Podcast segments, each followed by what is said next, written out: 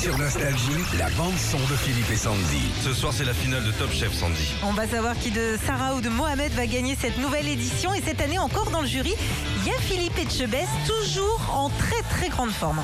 S'il y a quelque chose dont j'ai horreur, c'est les gens en retard. Je ne supporte pas ça.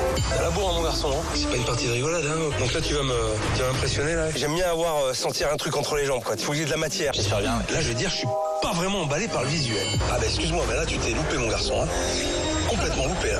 Si t'avais une assiette à pas louper, c'était bien celle-là. Et allez, dégage. C'est un peu violent, mais c'est comme ça.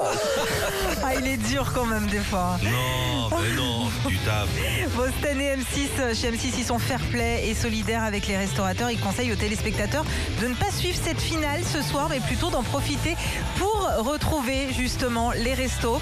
Ils précisent que l'émission sera en replay dès le couvre-feu à 23h. C'est une bonne initiative. Oui. C'est une bonne initiative. Et puis bravo à Philippe Etchebest, Hélène Darroze et Paul Perret. Il y a de la passion là-dedans, ça fait toujours du bien à regarder, c'est magnifique. Retrouvez Philippe et Sandy, 6h-9h sur Nostalgie.